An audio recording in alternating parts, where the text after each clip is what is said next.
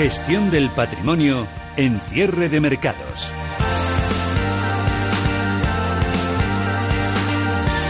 Gestión del patrimonio hoy con Vicente Otamendi, director de Intermona y Patrimonios. Vicente, don Vicente, ¿qué tal? Hola, muy buenas tardes. muy buenas tardes. Bueno, Muchas gracias por vuestra invitación. Encantado de estar con vosotros. Los clientes cada vez, los conservadores cada vez más conservadores o empiezan ya algunos a dar el paso, ya a empezar a ver que la única salida a este callejón sin salida que les queda es un poco aumentar el riesgo en sus carteras? Nosotros en nuestras carteras eh, partimos como, como idea que en este momento el binomio rentabilidad-riesgo probablemente es más favorable en la parte de renta variable, pero lógicamente no nos podemos olvidar que todos, todo es muy modulable en función del perfil de riesgo que esté dispuesto a asumir el cliente y, por supuesto, hay que, hay que convivir, por supuesto, principalmente las carteras más conservadoras con la renta fija, a pesar de que efectivamente, pues también pues en estos momentos tiene unos niveles preocupantes en cuanto al precio actual, efectivamente, y es algo que hay que tener en cuenta y que, por supuesto, hacer muchísimo seguimiento. Pues ahora me dirá, por ejemplo, si ustedes recomiendan bonos de alta calificación crediticia, ¿no? Que es un poco también ahí donde está el meollo ha estado en los últimos años, una en inversiones, bonos de alta calidad, que era un poco pues eh, el destino preferido por muchos inversores y ahora, pues evidentemente también está con muchas luces rojas, muchas señales de alerta. Juan Gómez Bada, director de inversiones de Avantas Capital, ¿qué tal? Muy buenas tardes. Muy buenas tardes, ¿qué tal? La semanita, ¿no? La semana pasada, lo digo por las hipotecas y RPH, el Banco Central Europeo, y esta semana que iba a ser así más o menos tranquila, pues se nos ha colado por ahí el tema del petróleo, los drones, los dichosos. Bueno, cada semana hay algo nuevo. Eh, llevamos todo el año con las acciones moviéndonos la macro, bancos centrales, los tweets, el Brexit.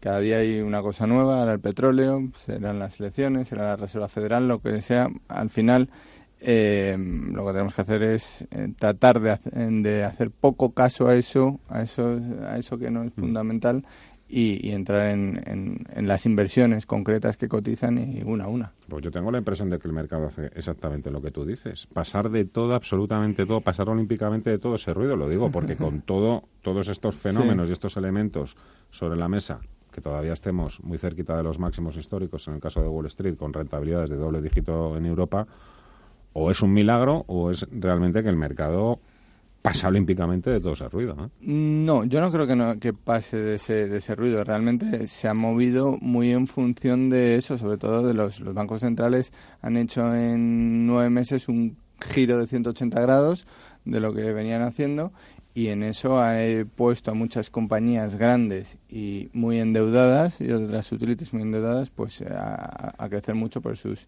con bajos costes financieros sus, sus números mejoran mucho y a otras eh, más afectas a ciclo, pues a un temor y, a, y pequeñas empresas de pequeña y mediana capitalización afectas a un temor a una posible recesión que, en mi opinión, va más allá de lo que eh, probablemente nos encontremos.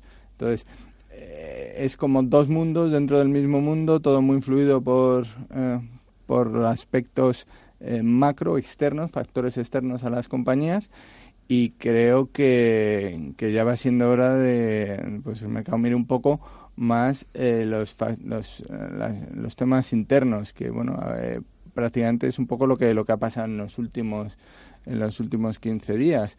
Se ha tranquilizado un poco el tema del Brexit duro el Banco Central Europeo ha hecho lo que tenía que hacer y después ha pasado la pelota a la a los gobiernos. a los gobiernos y y Trump está un poco más calmado dos semanas. Entonces, eh, justo en ese momento, pues aquellos activos eh, más infravalorados han subido y, y, no, y, no han seguido la tendencia del resto del año, que eran justo esos los que estaban bajando. Hay quien habla hoy de que otra vez se ha vuelto a frenar esa rotación sectorial. ¿eh? Lo digo porque otra vez volvemos a ver a las energéticas, a los proxies en las primeras posiciones y un poco pues los más castigados, lo más value, o como queréis llamarlo vosotros, otra vez al hoyo. Bueno, eh, de un día a otro, de ¿Ah, lo mismo, dos semanas arriba, dos semanas abajo, puede pasar de todo. a largo plazo, eh, pues ya mm, pondrá el mercado a cada uno en su sitio en función de lo que cotiza y lo realmente relevante. O sea, una empresa que quiebre va a valer cero y una empresa que multiplique sus beneficios va a multiplicar su cotización. Ya veremos en qué tiempos. Víctor, eh, Vicente, ¿cómo lo veis vosotros esto? Bueno, pues estoy bastante de acuerdo con lo que dice Juan en el sentido de tratar un poco de diferenciar entre lo que es la paja del trigo, ¿no? Mm. Si estamos en el más cortísimo, ya no corto plazo, sino cortísimo plazo, lo que son las noticias, lo que son los rumores, lo que son el tuit de turno, lo que son acontecimientos muy, muy particulares y muy concretos, como ha sido, por ejemplo, lo referente al petróleo por este fin de semana, pues eh, yo creo que al final vamos a ir perdiendo un poco la perspectiva sobre lo que podemos esperar en los mercados. Nosotros eh, fundamentalmente en este momento queremos diferenciar algunos puntos pues que todos ellos tienen en común, que están muy en el día a día, pero que no tienen todos la misma relevancia, ni muchísimo menos desde el punto de vista de Intermoney. El tema del precio del petróleo con los ataques de este fin de semana, pues efectivamente se produjo una subida masiva antes de ayer, muy importante, muy relevante desde el punto de vista prácticamente histórico, pero se debe a un hecho muy puntual y muy concreto que tiene pinta, vamos a ver, pero tiene pinta y también se ha demostrado con los movimientos de, de recuperación o de bajada de precio en el día de hoy de niveles más o menos del 6% en barril Brent y barril West Texas, pues tiene pinta de que poco a poco, además anunciando Arabia que vuelve, que parece que va a volver a poder producir más o menos igual que antes de los ataques en, en periodos mucho más cortos de lo esperado, pues tiene pinta de que ese nivel de precio se vuelva más o menos a ajustar, no exactamente donde estaba, probablemente, a lo mejor ligeramente por encima, pero que en definitiva en el corto plazo no pensamos que tenga una relevancia eh, eh, especial sobre el desarrollo de la economía. Eh, niveles de sesenta y tantos, en principio, no nos deberían, frente a los históricos que hemos vivido en el pasado, no nos deberían preocupar todavía demasiado.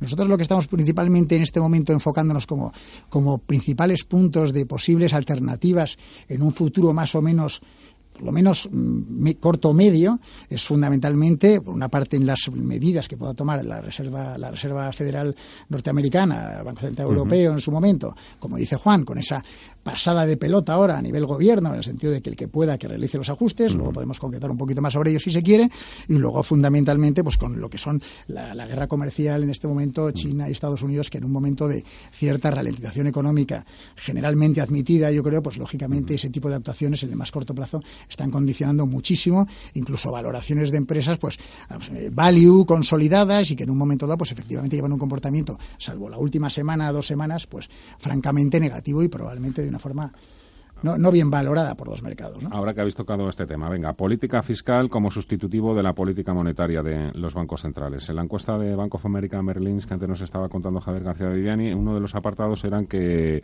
muchos de los gestores pensaban que Alemania podría ser un gran catalizador al alza, por delante incluso de la paz comercial y de la política monetaria. Bueno, es que la paz comercial no te la puedes crear mucho, porque a la semana siguiente ocurre lo contrario sí, a corto plazo uno de los factores que pueden venir más relevantes para afectar a nivel general al mercado puede ser eh, puede ser la política fiscal, desde luego en Alemania. Pero el, el punto eh, más de será más que cuánto dinero será el que pongan encima de la mesa eh, sino mm, será más, mucho más relevante qué medidas concretas tomen, porque se puede eh, gastar y que sea pan para hoy y hambre para mañana, o se pueden realizar reformas, impulsar la actividad y hacer a Alemania, a Europa, más competitiva en un nuevo escenario en el cual pues eh, cada vez los, los estados están buscando eso. Hay una cierta rivalidad cuando no guerra comercial eh, por ser cada vez más más competitivo. Entonces Merkel tendrá que actuar porque si no pues en las encuestas los verdes están muy muy altos y entonces si no hace ella las medidas las vendrán otros a hacerlas. Entonces prefiere ella preferirá, en mi opinión, ella eh, utilizar esa bala de la manera que, vea más conveniente, quizás bajadas de impuestos. Mm, está claro que una combinación de política monetaria y política fiscal es lo más potente que puede haber para el equity y renta variable, pero eso, la, la política fiscal puede llevar también grandes beneficios a los inversores? Sí, nosotros pensamos que en este momento no es que, digamos, la política monetaria dejó de tener importancia, por supuesto que la tiene, por supuesto que el hecho de las decisiones tomadas por el Banco Central Europeo, transmitida la semana pasada, el más que probable también eh, recorte de 25 puntos básicos mañana la reunión de la Reserva Federal, son importantes, pero sin embargo pensamos que es el momento en el que la política fiscal debe recuperar el protagonismo perdido en los últimos, en los últimos tiempos, ¿no? Cuando se ha hablado durante muchísimo tiempo de un control exhaustivo de gasto público, que probablemente en ese momento era necesario pero las circunstancias lógicamente han cambiado. Nosotros pensamos que actualmente la política, la política monetaria sola no, no, es capaz de alguna forma de revertir una situación que genera muchas dudas en el medio o largo plazo y que requiere de ese complemento de la política fiscal, por supuesto, centrándose en la parte europea nos parece importantísimo. Claro que sí, el hecho de que, pues efectivamente, Alemania comience a, con, a, plasmar una política fiscal de carácter expansivo, en el que se trate, por una parte, en lo posible, reducción de impuestos y, por otra parte, muy importante, incremento de gasto público, probablemente a través de inversiones en infraestructura. Ha llegado un momento en que esa otra pata de política fiscal, que, como te he dicho antes, os he comentado antes, pues estaba un poquito en un segundo plano, estamos simplemente fijando subidas, bajadas de tipos, creemos que es en este momento necesario para para revertir la situación. Ya lo comentó Draghi también en la última, en la última, en la última reunión de la semana pasada del Banco Central Europeo, y aparte de las medidas tomadas, aparte de, anunciar ese, ese, digamos, la recuperación del programa de compra de bonos a ritmo de 20.000 millones mensuales, pues también lo comentó, ¿no? El que pueda realizar ajustes, que los lleve a cabo. Es decir, está buscando, creemos que trataba de transmitir también que es necesario en este momento el complemento de la política fiscal junto con, por supuesto, con la política monetaria. Bueno, sí, y, yendo un poco más a, la pregunta de qué afecta, cómo afecta a los sectores y de empresas, sí. Bueno, eh, sectores empresas no se puede dar hasta que no conozcamos las medidas concretas porque no es lo mismo que fomenten la transformación de la compra de nuevos coches. Sí, no es lo mismo que suban las pensiones, que, que se pongan a construir carreteras. O que bajen el, el, impuesto sobre sociedades o bajen el impuesto sobre la renta. Es que cambia un poco los, los beneficiados y los y los no tan beneficiados, ¿no? Porque en principio no es malo, no debería ser malo a medio plazo para nadie.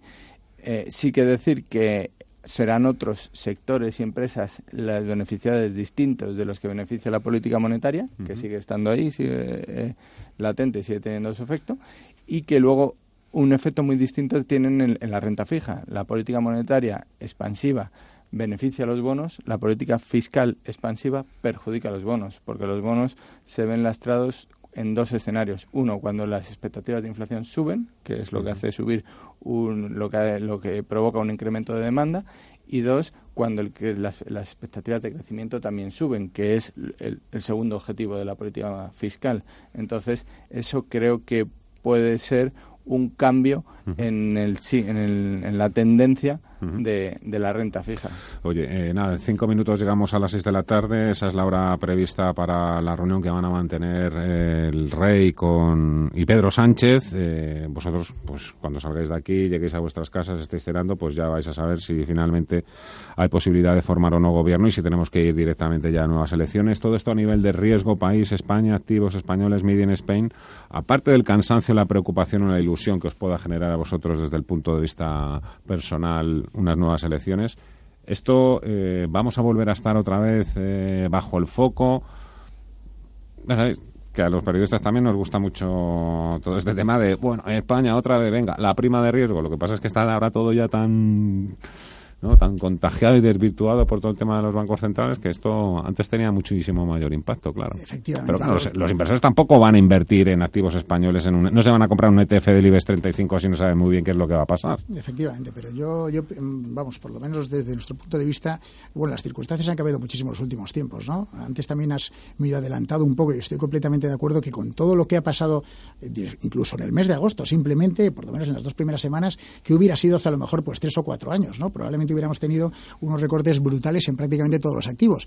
Y los mercados, sin embargo, aunque es verdad que las autoridades eh, monetarias, fiscales, van tomando sus medidas, un poco tratando de encauzarlos, pero se están acostumbrando, en, por lo menos en parte, a vivir con determinadas circunstancias. ¿no? El tema de la, de la, de la repetición o no repetición de elecciones, pues yo creo que más que el hecho en sí de si hay una repetición o no una repetición, lo que creo que en un momento dado puede, al mercado fundamentalmente español, crearle ciertas dudas es que no se sepa qué es lo que va a pasar. Es decir, yo creo que es bueno eliminar una incertidumbre. ¿Va a haber una repetición o no va a haber una repetición? Estamos en un periodo de negociación que tiene que llegar, desde nuestro punto de vista, cuanto antes a su fin para saber qué es lo que va a ocurrir.